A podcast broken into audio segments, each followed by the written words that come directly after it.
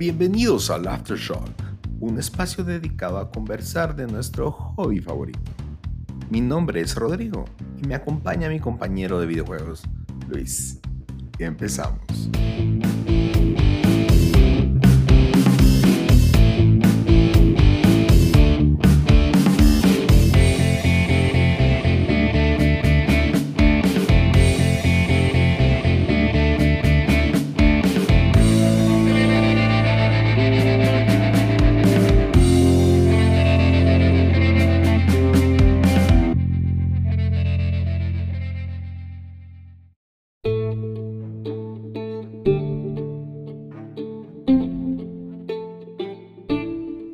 ¿Qué tal Luis? ¿Cómo has estado? Qué gusto saludarte el día de hoy. ¿Qué tal, señor Toledo? ¿Todo bien? Una semana llena de noticias, pero en el mundo de los videojuegos. Pero todo bien, todo tranquilo. No, que tenía una preocupación porque no, no te había visto conectado casi que toda la semana. No te he visto conectado casi que toda la semana. No, tengo, tengo dos respuestas para esa pregunta. Número uno, no he estado jugando. He estado muy ocupado. Realmente temas de trabajo. Entonces, sí, sí, el trabajo me ha absorbido bastante y, y, no, no, la que no, no he tenido mucho tiempo o, o, el tiempo que tengo lo dedico para aprovechar estar con, con la familia un rato. Entonces, eso. Eh, bueno, también hay otro factor y es que esta semana eh, es mi aniversario de bodas. Entonces he estado también un poco planificando en las noches un poquito cómo celebrarlo en esta pandemia tan alegre. Sí, claro. Eh, Felicidades. Muchas gracias. Pero la otra es que he estado jugando Nintendo Switch. Ah, con razón. Entonces, lo poco que he jugado lo he usado ahí, entonces por eso no he estado conectado al PlayStation Network. Me digas, ¿y qué estás, qué estás jugando? Pues empecé a jugar Mario, Mario Odyssey la semana pasada, pero se interrumpió porque me topé con un pequeño juego que se llama Mario 3D All Stars. Y he estado jugando Mario 64, que nunca lo pude jugar completo. Eh, La cámara es súper molesta, pero tiene cierto encanto. No puedo dar un veredicto, simplemente se siente viejo.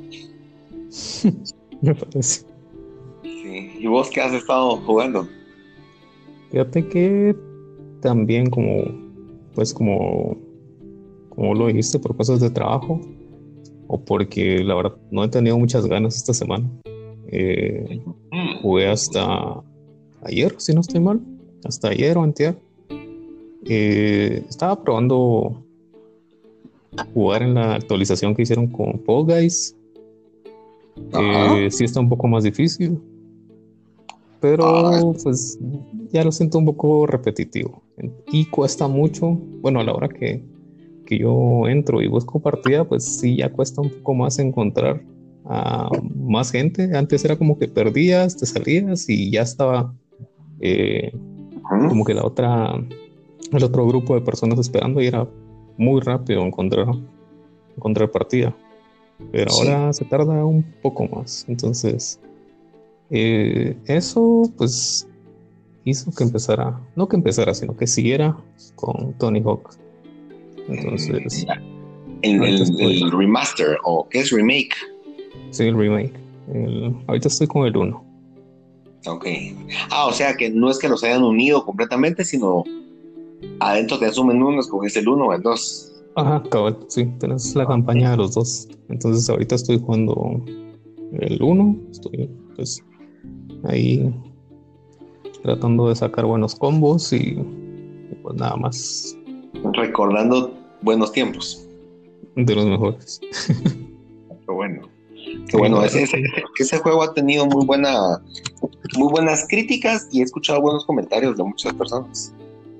Sí, está, está demasiado bueno, a mí me gusta. Y el soundtrack, no digamos, canciones muy buenas, entonces sí te, sí te contagia, sí te contagia esa vibra de, de ese como te emociona, esa es la palabra correcta. Bueno, a ver si un día me animo a probarlo, porque sí, yo, yo de Tony Hawk alguna vez lo jugué, pero nunca fui bueno, nunca entendí, volaba o, o según yo era solamente no caerme, ¿verdad? Pero después vi que es mucho más profundo y de verdad puedes hacer muchas cosas con, con los combos que puedes liberar de hacer, ¿verdad? Sí. Inclusive escuché hace poco, escuché un comentario que, pues al final, Tony Hawk es de Activision, ¿verdad? Y que Tony Hawk y ese tipo de juegos que eran de ritmo, que necesitas tener cierta secuencia para que se puedan hacer los combos y de igual forma para la música, ¿verdad? Sí, cabrón. Me pareció interesante. Pues bueno, pues es un gusto estar el día de hoy nuevamente. Como que la idea principal para que surgieran juegos como Guitar Hero, nos, nos ilusionamos mucho, de verdad, eh, poder empezar ya oficialmente. Eh, y creo que quería dar una pequeña introducción de, qué es lo que consideramos y por qué le llamamos Aftershock a este, a este programa, ¿verdad? Em, pues la verdad es que la idea, la, idea principal, súper resumida, es, hace analogía al, a la réplica que ocurre cuando hay un terremoto, cuando hay un temblor, por ejemplo, es un movimiento telúrico fuerte que, que, mueve pues la tierra, ¿verdad? Y todo el mundo se asusta, en especial en Guatemala, que son tan comunes. Eh, en algún momento cuando pensábamos qué queremos y, cómo podemos expresar en, un nombre que es, ¿qué es esto, verdad? Porque no queríamos que fuera un, la zona de juegos o, algo tan, tan común, queríamos que fuera algo, algo más nuestro. Eh, ¿Y por qué, por qué decimos eso? Por el movimiento telúrico, pues a final de cuentas la réplica son esos movimientos que quedan después de terremoto muy fuerte. Y esos, esas réplicas son esos movimientos tal vez más leves, pero que quedan constantes por un tiempo y, pueden durar así ese mismo día. Hay, tienen a haber varios o a veces se alargan unos cuantos días o semanas.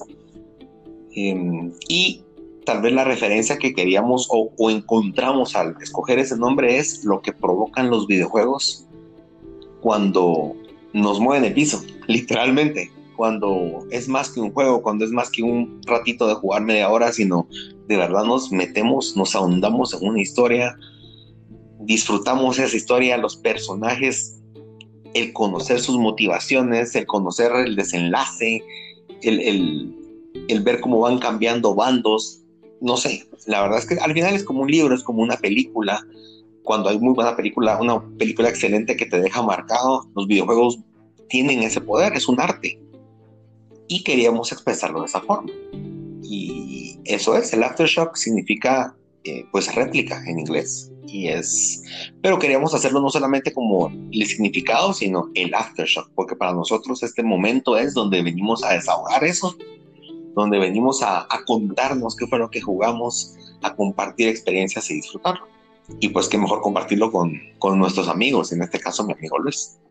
Así es. Eh, creo que tocaste un tema bastante importante y era ese sentimiento de, de poder compartir ese momento en el que tal vez estás jugando o terminas el juego, yo que sé, a medianoche o, o a la hora que, que acostumbras a jugar, pero eh, tal vez la persona, no sé, tal vez vives con, tu, con tus papás o con o no sé, ya estás casado así como nosotros, o novia o algo así, y quieres contárselo, pero sabes que tus papás no te van a entender, que tal vez tu esposa, que tu novia, o tal vez algún amigo, pues no va, no va como que a compartir ese sentimiento, tal vez te va a decir, ah, sí, pues qué chilero, ah, o, o, qué bueno se escucha, pero la verdad, es, tal vez solo lo hacen por, por quedar bien o por buena onda.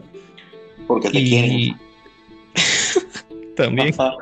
Entonces, este, este espacio creo que es bastante importante porque, como lo dijiste vos, es, es el momento en el que venimos y desahogamos todo eso que tal vez hemos pasado durante la semana. Claro que no es solo en este momento, sino que pues te puedo escribir por WhatsApp o algo así, pero no es lo mismo venir y decirte a la gran, eh, pasé esta misión, pasé eh, esta parte de la historia no pensé que, que, eso ocurriría. Entonces creo que es, es algo muy, como que muy personal, como, como venir a, abrir tu corazón gamer, por decirlo así. Un excelente eslogan. ven a abrir tu corazón gamer. Lo voy a patentar, espérame. Muy bien. sí, pues ese, es el motivo. Ese es el motivo por el cual estamos aquí. Es una, es una pasión, nos encanta. Nos encanta discutir de este tema. Por supuesto, nos gustan mil temas. Nos gusta ver series, nos gusta de todo. Pero este tema en particular eh, hace un pequeño clic en nosotros. Sí, fíjate que tal vez como, como lo decíamos anteriormente, son como momentos que han marcado nuestra vida. Y tal vez no solo en los videojuegos, sino un ejemplo que, creo que los dos vivimos cuando, cuando éramos más pequeños, hace un montón. Y creo que muchos se recordarán de este momento es cuando tal vez miramos Dragon Ball Z. Y lo pasaban así en el cable o, o en la tele así normal o a canales nacionales. Y llega ese momento en el que tal vez miras y, y Goku se, se, convierte en Super Saiyan por primera vez. Yo el otro día ya quería ir al colegio y, y platicar con mis cuates y decirle, ah, la muchacha, vieron lo que pasó y que no sé qué, ahora va a pasar todo esto y todos emocionados. Entonces, creo que ese es un buen ejemplo que podemos tomar para definir lo que es nuestro nombre, lo que es el, el Aftershock en cuanto a videojuegos. Así es, así es, excelente ejemplo. Creo que de nuestras edades muy pocos no lo vivieron de esa forma. Fue un momento, fue un momento épico y a pesar de que han habido series o, en este caso caricaturas o anime tan buenos, Dragon Ball tiene un lugar especial y puntualmente Dragon Ball Z, que, que el resto de transformaciones después de esa no pudieron replicar. Y yo no sé cuántas veces intenté yo convertirme en un Super Saiyajin. Pues. Todos lo hicimos. sí. Ay, no, la imaginación. Qué momentos.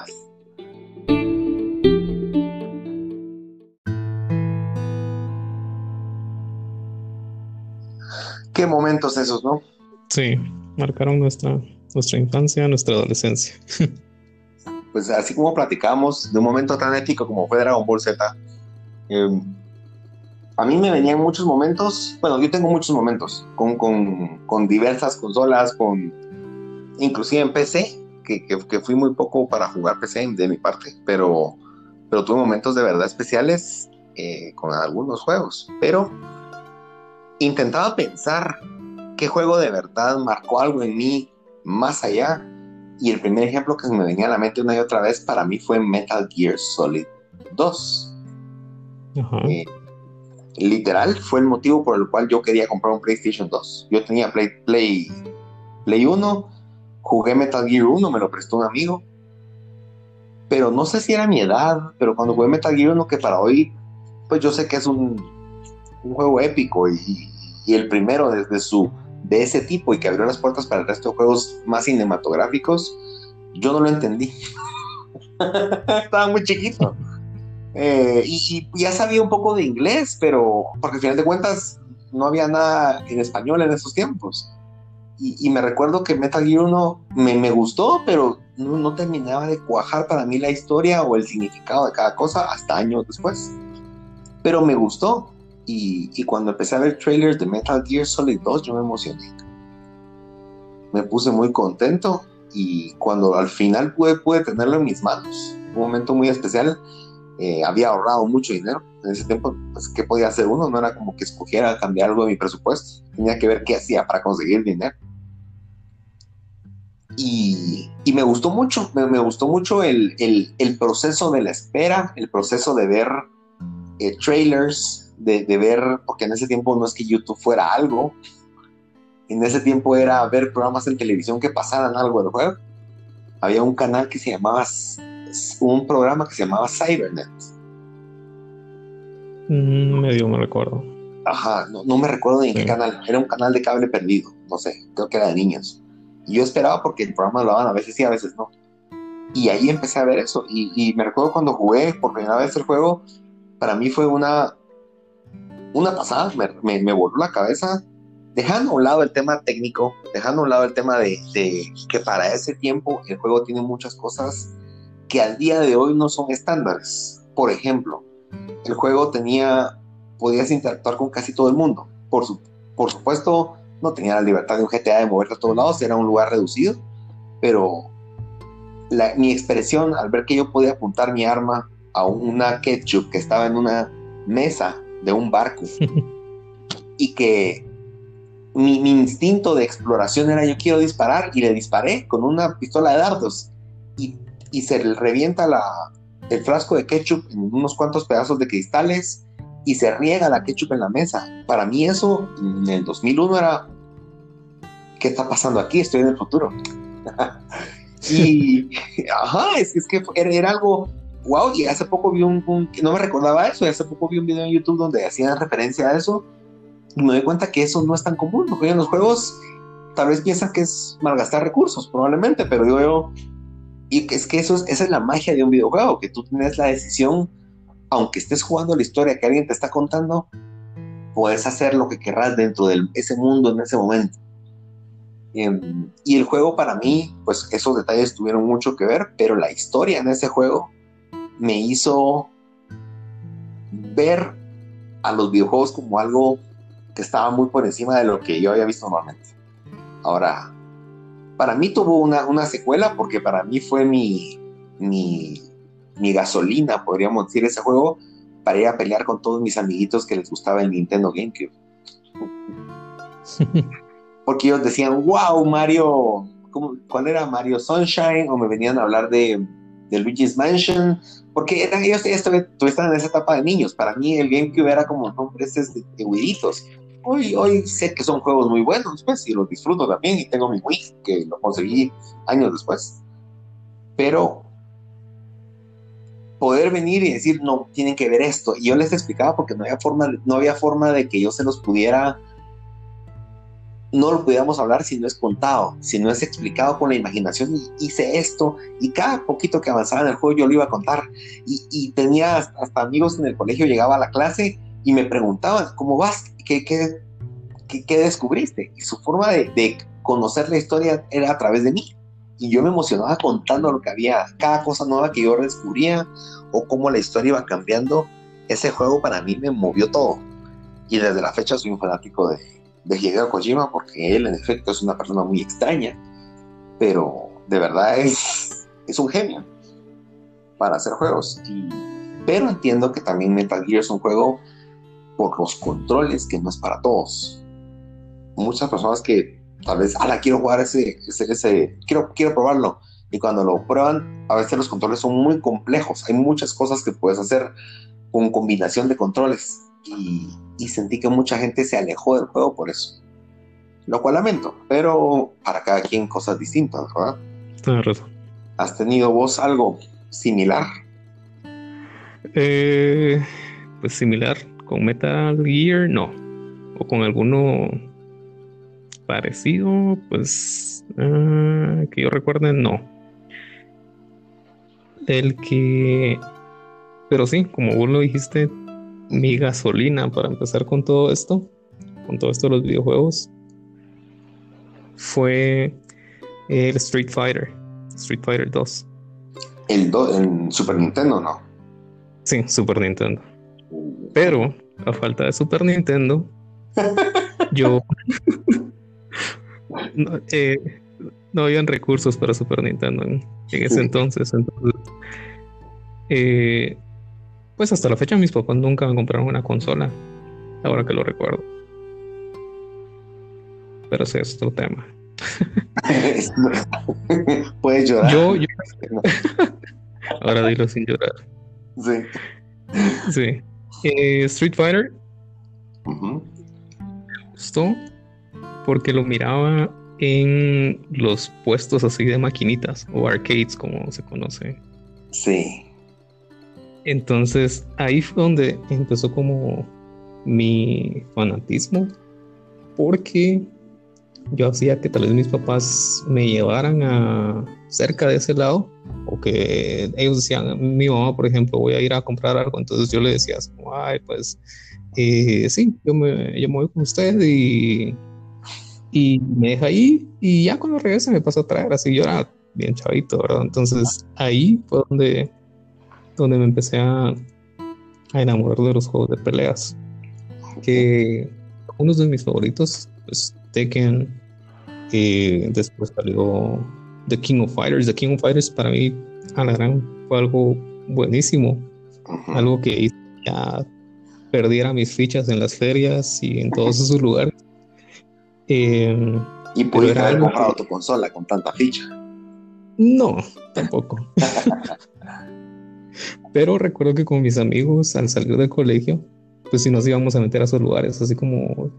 Eh, y habían como dos o tres, si no estoy mal, que eran así bien pro y trataban como de enseñarte los combos o te daban unas grandes, así.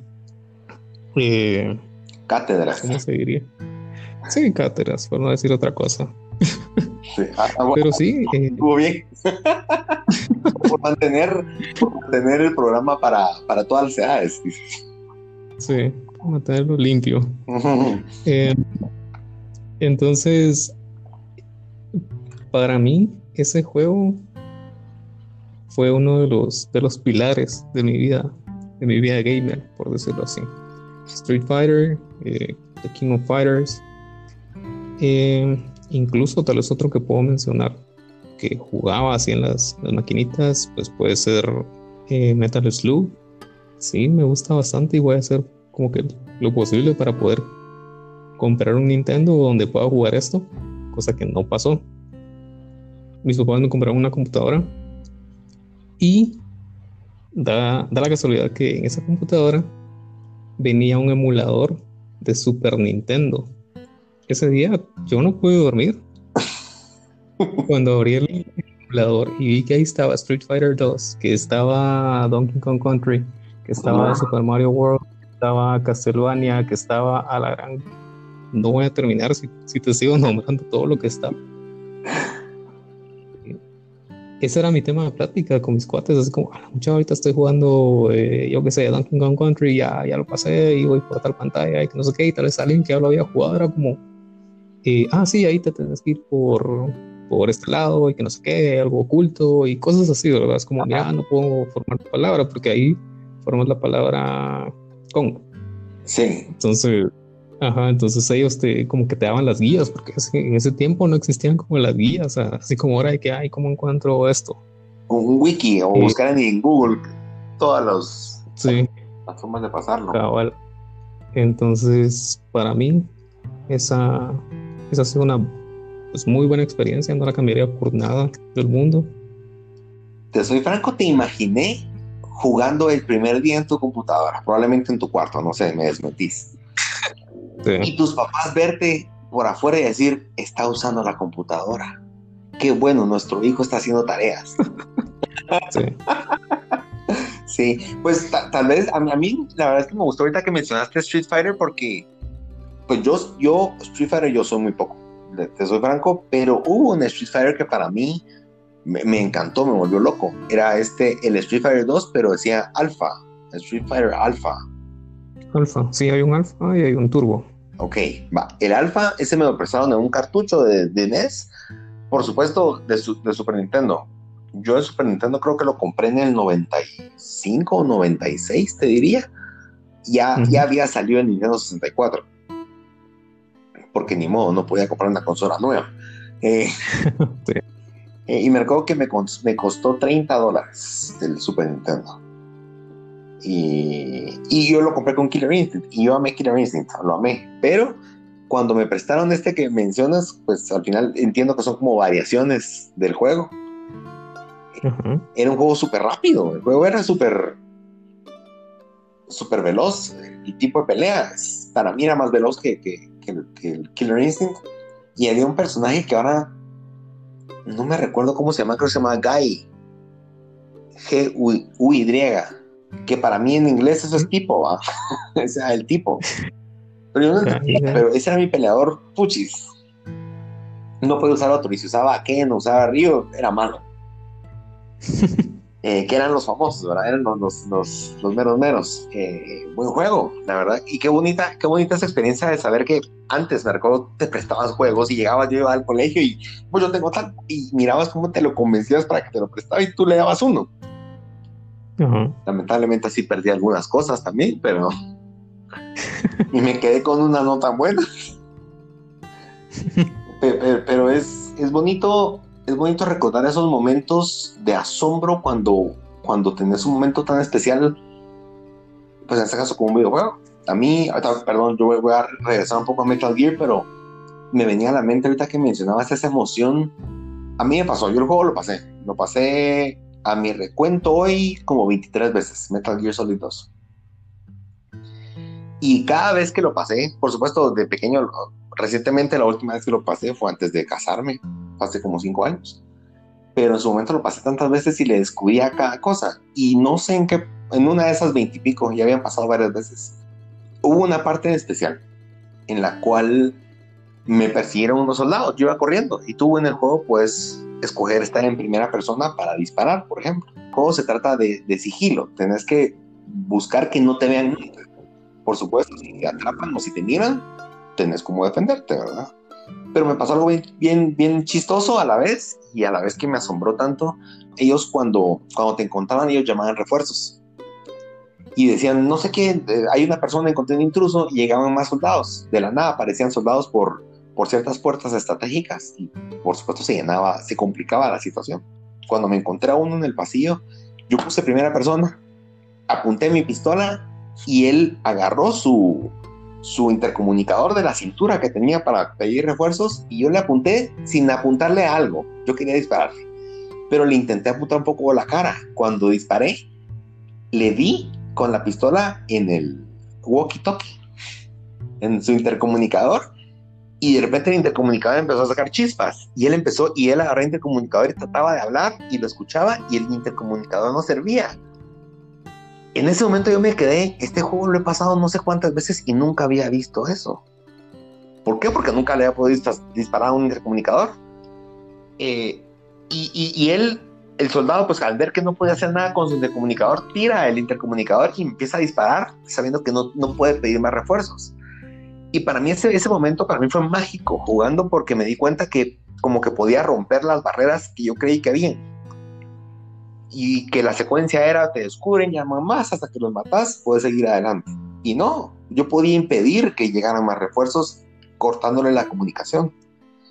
Y en una consola tan vieja como PlayStation 2, para mí eso era, era, increíble, ¿verdad? Y el juego está lleno de esos detalles que, que, me hacían a mí querer ir corriendo a contarle a mis papás. Y, tal vez alguna vez fui, y mi mamá, mamá, y fíjate que pasó tal cosa, y mi mamá con aquel amor me escuchaba.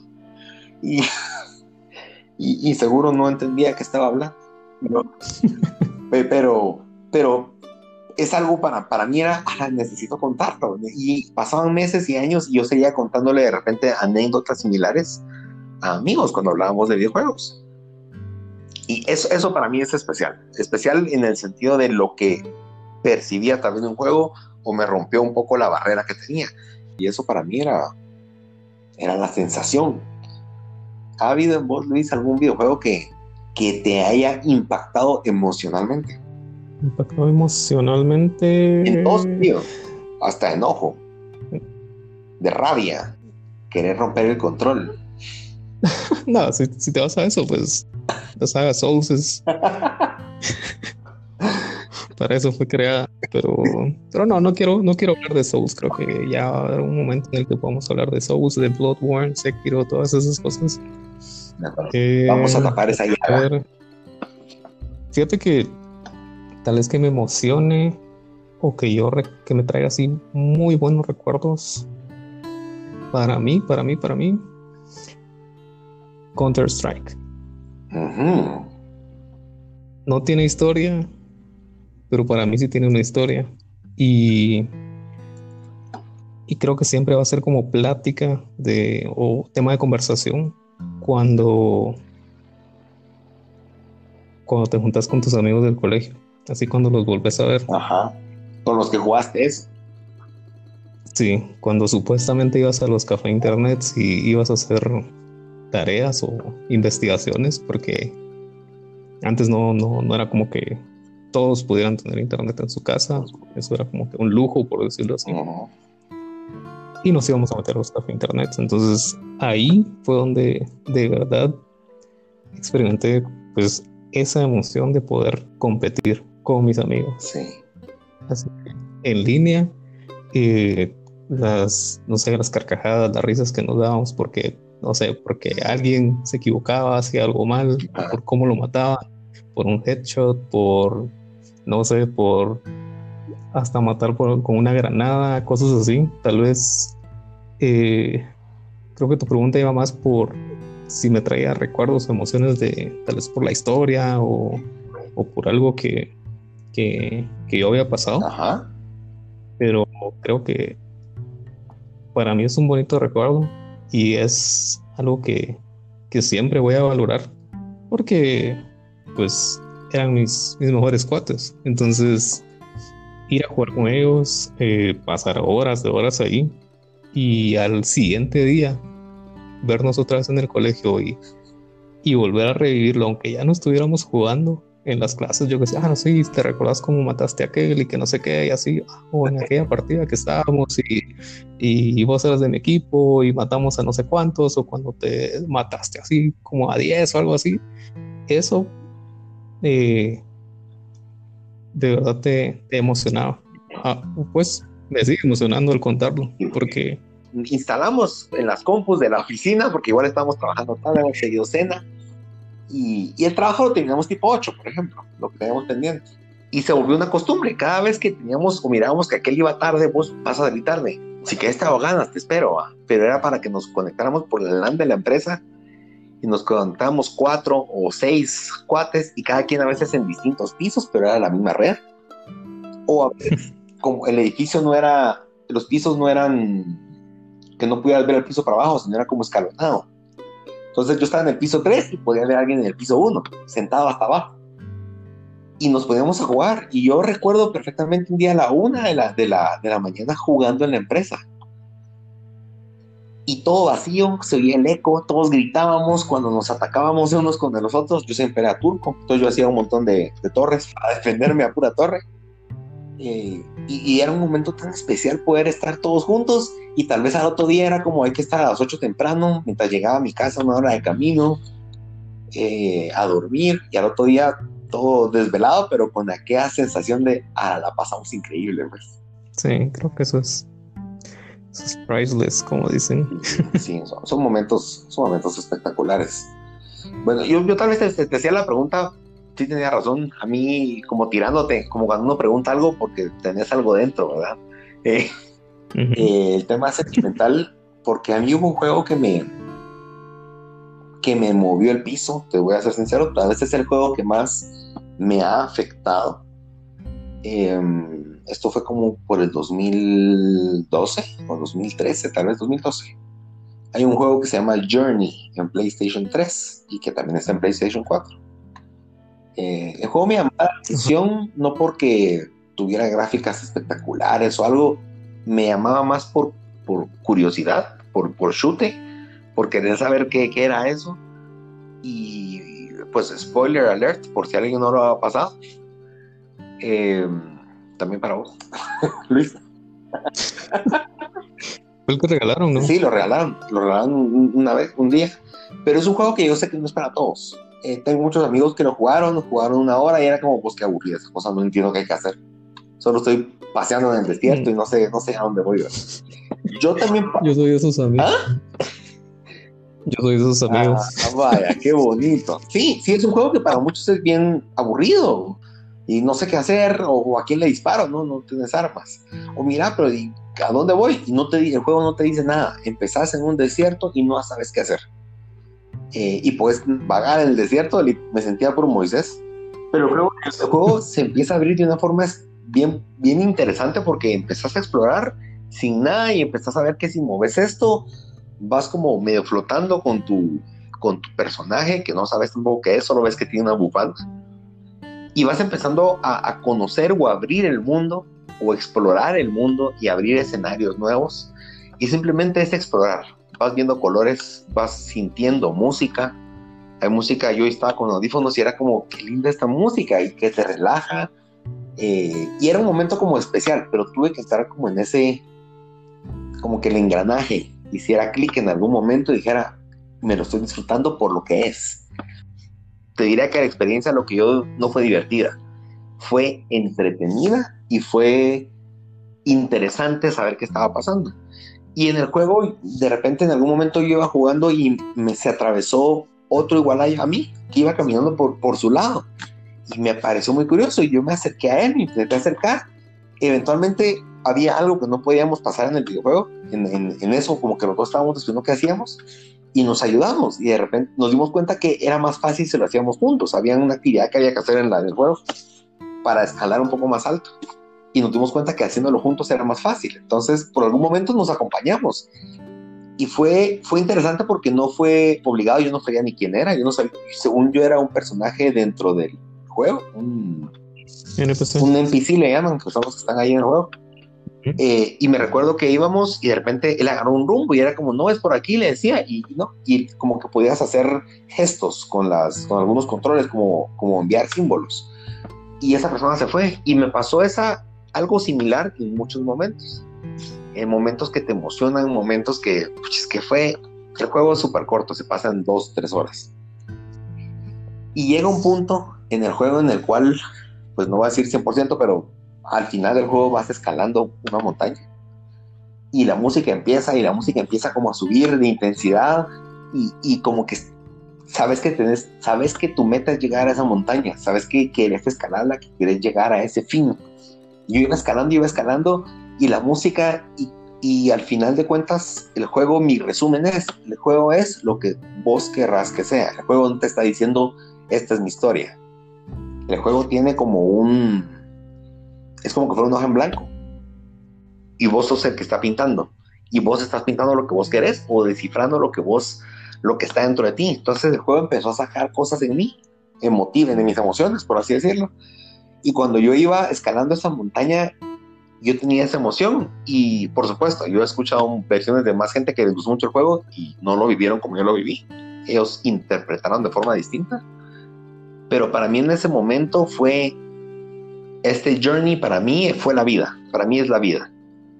Y era mi vida, porque para mí estás en un desierto, a veces te sentís sin saber a dónde vas y en el camino encontrás personas que no sabes quiénes fueron nunca y simplemente te acompañas, pero no son personas que se quedan, son personas que a veces se van, personas que a veces solo estuvieron en una parte o personas que te perjudicaron, pero no se quedan.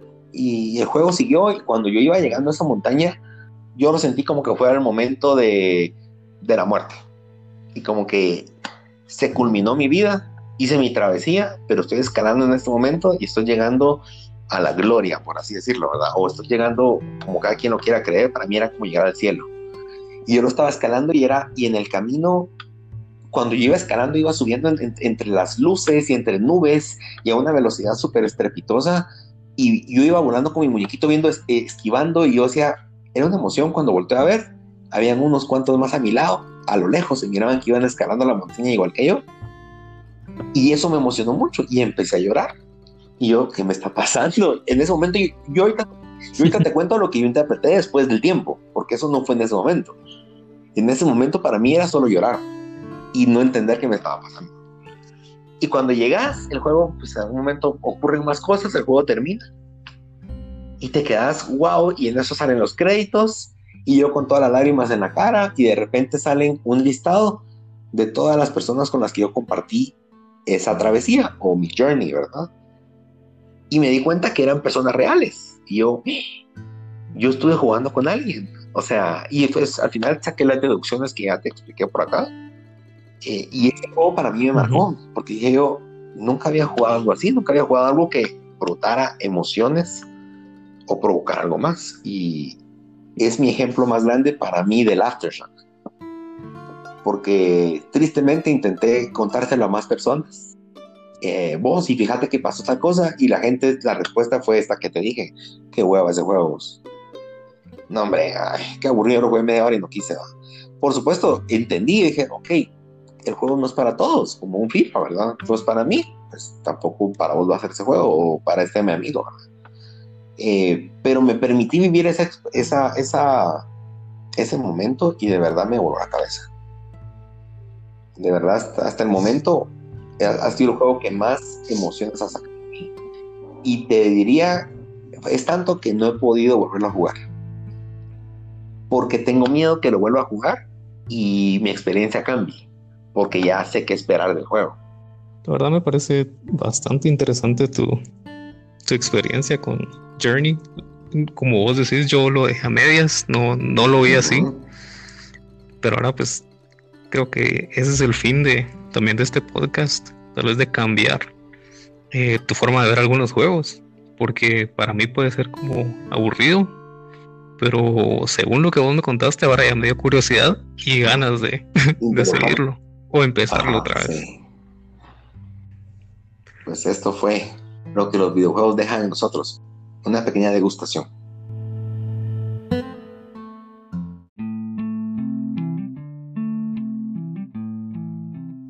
Bueno, y pasando a lo que nos dejó esta semana, la, pues, la gran noticia. ¿A vos qué te pareció o qué pensás de esta noticia que nos, que nos dio Microsoft al comprar Bethesda? Sinceramente no lo esperaba.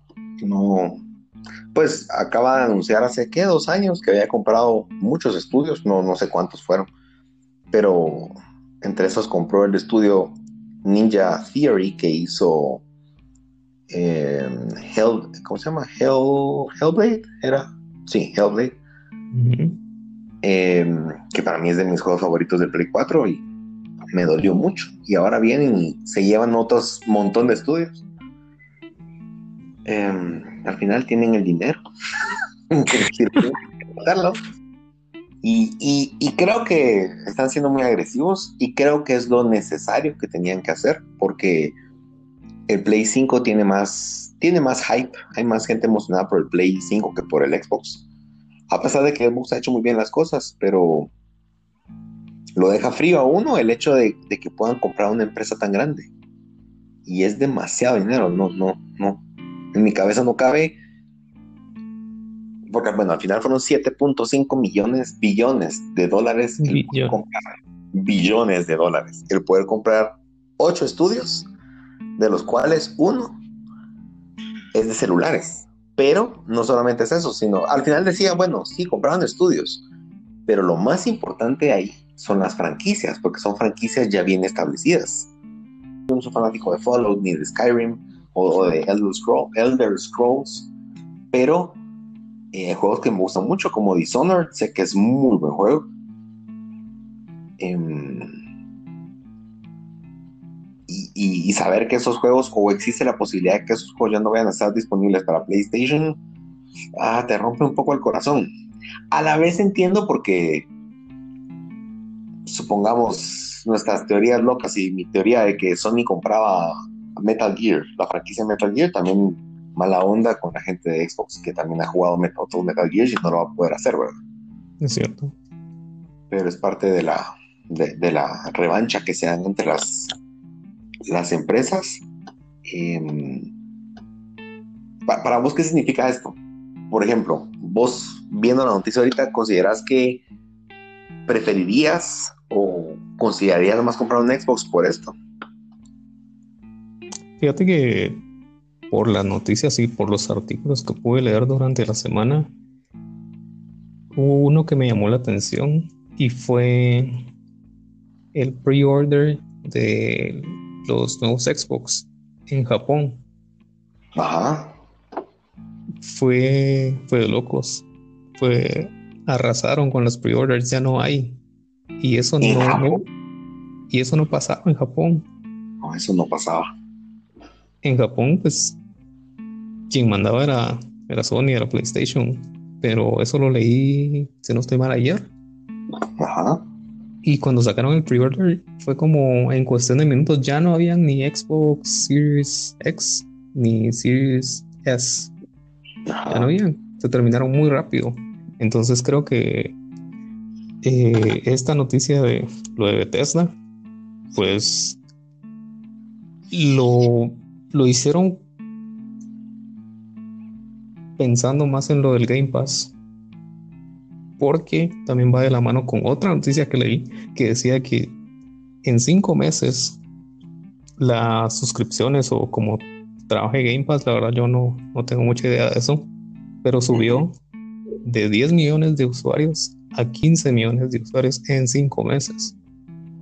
Sí, No sé si es por tema de pandemia, no sé si, o porque de verdad tienen muy buenos juegos. No te sabría decir porque ni siquiera he visto el listado de juegos que tiene Xbox disponibles en el Game Pass, pero es algo bastante interesante, es algo que te llama la atención y y pues sí, creo que Xbox pues le está dando bastante batalla al Play 5.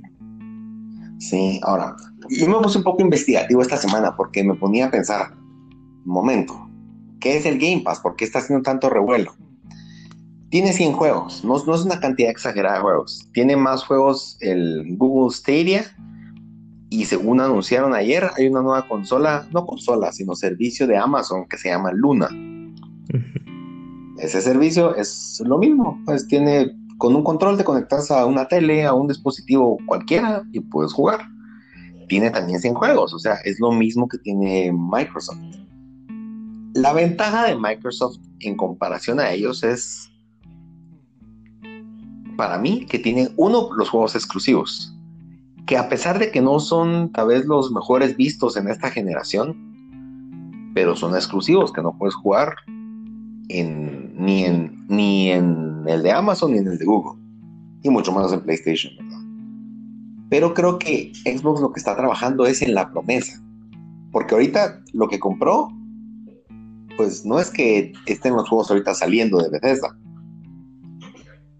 Los, los, los estudios que compró hace dos años tampoco han sacado ni un solo juego.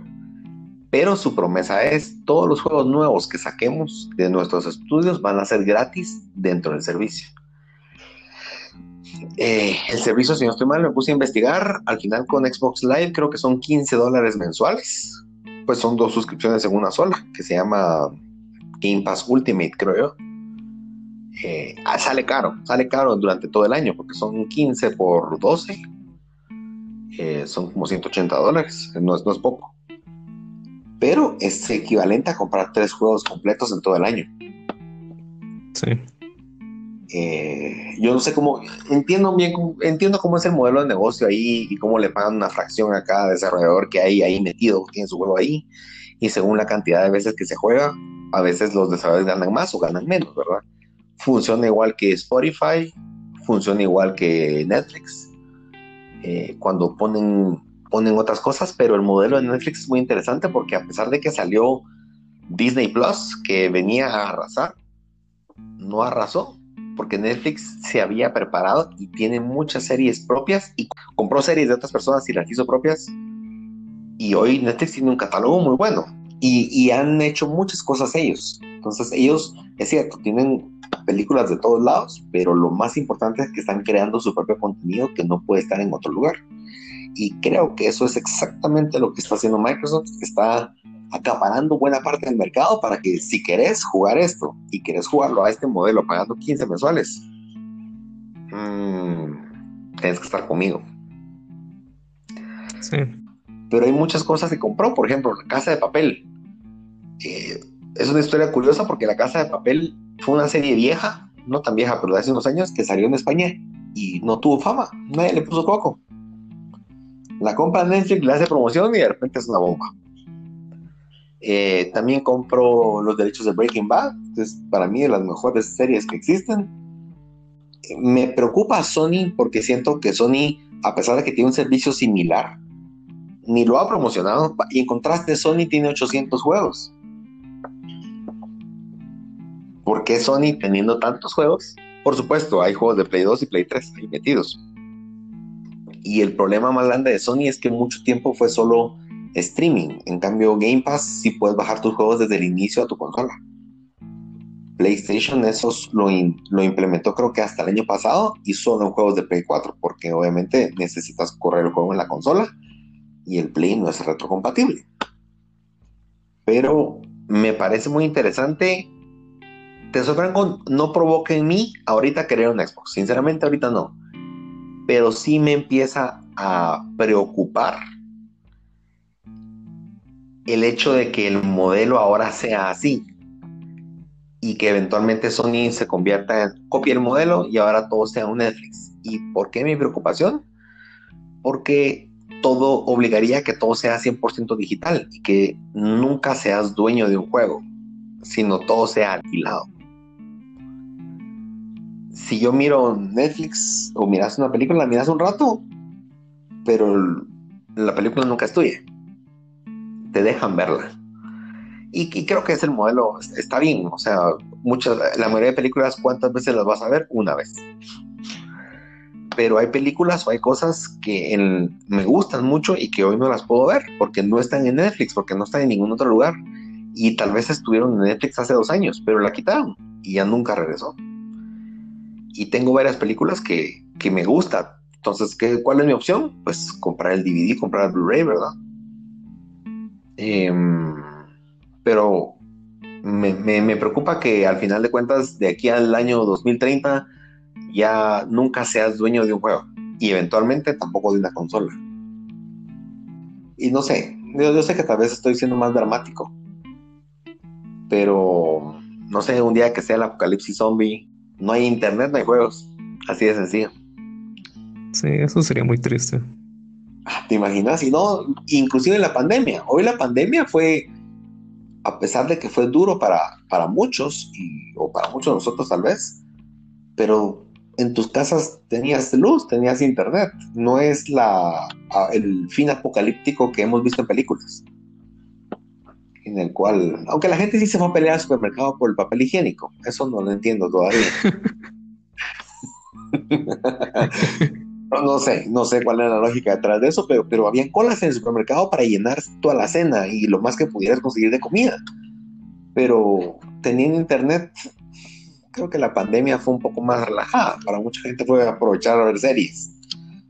Em, esa es parte de mi preocupación. A mí me gusta coleccionar juegos y más que coleccionarlos por tenerlos, saber que tengo la opción de jugarlo en cualquier momento. Y por eso, a misma razón, yo no vendo mis consolas. Aprendí. De chiquito las vendía porque me tocaba. Pero desde el PlayStation 3 para acá, las consolas no se venden porque cuando la querrás comprar después es mucho más cara. Sí, son reliquias. Son reliquias y por eso aproveché a agarrar un Nintendo Wii y algunas consolas que he ido adquiriendo poco a poco que estén en buen estado y demás para tener las opciones, ¿verdad? Pero eh, yo la verdad es que aplaudo a Microsoft. A mí no me, no me agrada mucho la idea, pero creo que está haciendo muy buen negocio y se está preparando para competir muy bien con Sony. Para el futuro, decimos. Sí, sí, yo creo que sí. Sí, sí, sí me deja pensando. Y la verdad es que creo que le va a ir muy bien. Creo que va a ser mucho más, más reñida la competencia. Y a la vez siento que hoy lo vemos como competencia, pero creo que Microsoft se quiere separar lo suficiente de Sony para no considerarse competencia. Porque al final de cuentas, el dinero que vas a pagar, para mí sigue siendo competencia, pero el dinero que estás pagando es por un lado servicios y por otro lado por juegos individuales. Entonces yo creo que Microsoft no quiere que se le compare con Sony, pero está logrando lo que quiere. Sí, aunque imagínate con lo que, pues con lo que decís que no quiere, no quiere ser competencia, pues con esta compra que hizo, si lo miras a futuro, todos los juegos que vayan a salir de estas, de estas desarrolladoras, ellos deciden si van a ser exclusivos de Xbox o pero yo diría que para poder, no sé, es una suposición. Puedes hacer una inversión y lo que quieres es recuperar lo que invertiste. Cuando ellos saquen nuevos juegos, es como, bueno, pues Sony o PlayStation, aquí están estos juegos, vamos a, se los vamos a dar, pues los vamos a compartir, por decirlo así, y ahí es donde van a empezar a recuperar todo lo que todo lo que ya gastaron. La verdad es que es un arma, es un arma muy buena, porque, por ejemplo, saco Fallout 5, por poner un ejemplo sencillo, en el 2022. Si lo quieren jugar en Xbox, solo paguen su suscripción y aquí está, desde el primer día. Si ya la estás pagando, ni te preocupes, ahí está tu juego. Sony, aquí te entrego el juego, tu versión de PlayStation 5, eh, pero si lo quieren jugar, paguen 70 dólares. 70 dólares. Ajá, ajá. Entonces, ¿qué, ¿qué va a hacer la gente? si tengo las dos consolas, va a ser, no, hombre, yo mejor me voy por el otro, ya estoy pagando el servicio. ¿Para qué lo voy a comprar de este lado? Pero si no tienen las dos. Si no tengo las dos, si solo tengo Play y me encanta Bethesda, ¿será que estoy dispuesto a pagar 140 dólares por dos juegos que me gusten, por ejemplo?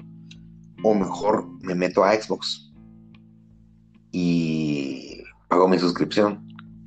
La verdad es que sí es, y, Bethesda es un, es un es un publisher muy grande y tiene muchos estudios buenos, otros no tanto, pero muchos estudios que, que tienen categoría. Eh, yo creo que el, negocio es muy bueno. Por supuesto, es bonito decir qué buena compra cuando no desembolsaste 7.5 billones de dólares. Sí. es bien fácil decir, fijo, si tienen dinero, pero las empresas exitosas no gastan un centavo en algo que tal vez sea bueno esos 7.5 billones fueron bien negociados y fueron fue un desembolso que necesita fructificar. Es entonces también es un riesgo, es un riesgo para Microsoft, pero me parece interesante cómo en un mes cambió tanto la industria y cómo han cambiado. De repente Xbox no se miraba bien, ahora todo el mundo habla maravillas de Xbox. Está interesante. Sí. Está muy interesante. A ver qué nos traen en las próximas semanas. O antes del lanzamiento. O se van a calmar. Ajá. Vamos a ver. No, yo creo que van a empezar a tirar. Y, tengo curiosidad de qué va a decir Sony. Si de repente va a contrarrestar con algo de lo que no ha dicho. Eh, yo sí creo que no va a. el negocio de Sony no va a ser comprar más estudios, pero aferrarse a su estrategia actual y esforzarse por sacar buenos juegos que eso sí ya lo probaron por una generación completa. O sea, tú pensás en Sony y pensás en PlayStation y pensás en juegos de calidad. Juegos con, con juegos tipo Ghost of Tsushima. Sí, garantizados. Garantizados. Entonces, vamos a ver. Yo no, no tengo acciones en ninguna de las dos empresas, así que tampoco puedo. y bueno, hoy finaliza entonces nuestro primer episodio del Aftershock. Gracias a los que nos pudieron acompañar. La próxima semana, hablando más de nuestro hobby favorito, es un gusto haber estado con ustedes. Los esperamos el próximo lunes. Espero nos puedan acompañar y nos puedan escuchar. Vamos a seguir acá platicando de videojuegos. Hasta la próxima. Y ahí se suscriben, por favor, en el canal de su predilección. Sí, es muy importante. Adiós.